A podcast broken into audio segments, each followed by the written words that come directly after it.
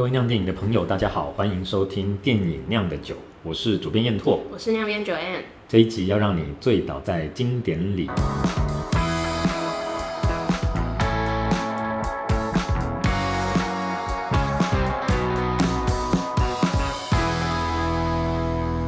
就是六月有什么嗯院线片，或是最近也不是很多。经典片都要重新上映，是没错。六月有什么呃重新上映的经典片，燕拓要推荐给读者？是，我想我们推荐一个大家都会觉得这哪还需要推荐的，就是 最话题性最强的是，哎，诺兰的《黑暗骑士》三部曲要重新上上院线，大家都已经看烂了，可是听到说什么要上 IMAX，我看他还是拼命按赞，嗯嗯嗯，大家都还是非常的期待。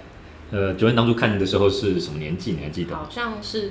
我记得我好像是先看第二集，就是小丑那一集，哦、然后好像是国中的时候。诶、欸，国中的时候看《黑暗骑士》，嗯，所以那时候看的，记得那时候看的感觉是什么？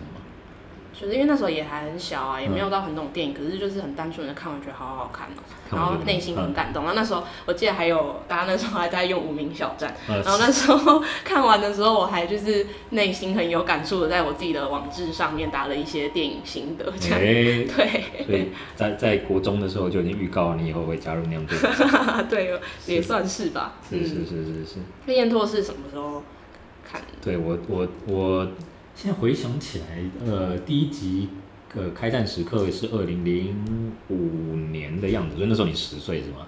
那难怪，难怪可能没有，难怪可能没有马上追到。嗯，那呃，那时候你知道，二零零五年跟现在又是一个不太一样的时代，但是现在大家听到就是什么漫画英雄的电影，大家就会觉得又来了，或者觉得还不够多吗？嗯，那但要说那时候没有吗？其实也不是哦，因为呃，二零零五年应该是蜘蛛人已经。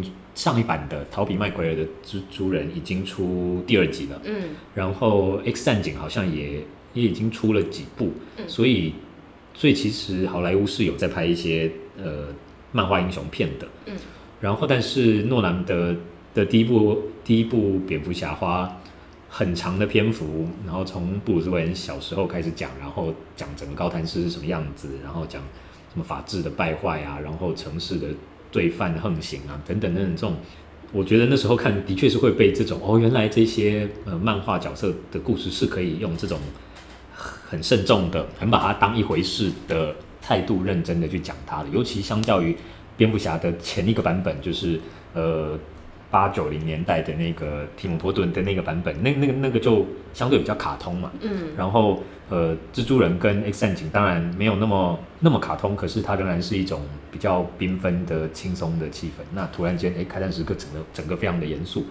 我觉得那时候就被呃原来可以这样子很认真的讲一个原本以为是小孩子看的故事的这种气势给给震撼了。那就更不用说诺兰版本那种全明星的。阵容一字排开来，其实是其实是非常非常震撼人的。嗯，所以就像刚刚说，你的第一部看的就是《黑暗骑士》，那这三部里面你最喜欢的也是《黑暗骑士》。对对。呃，喜欢它的哪一个部分？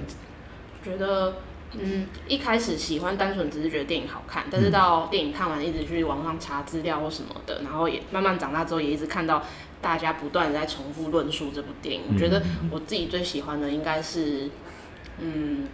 诺兰他把英雄片，呃，用另外一种不同的诠释方式来，嗯嗯。来来怎么讲？就是用不同的方角度来诠释所谓的英雄片，然后带入一些比较英雄的黑暗面的东西，尤其那个希斯莱杰的过世，我觉得又找又把这部片往上提升的一个 一个层次。对，然后不得不就是打一下广告，就是亮电影有一部 亮电影的网站上有呃有几篇文章是之前那个九云跟黄建伟。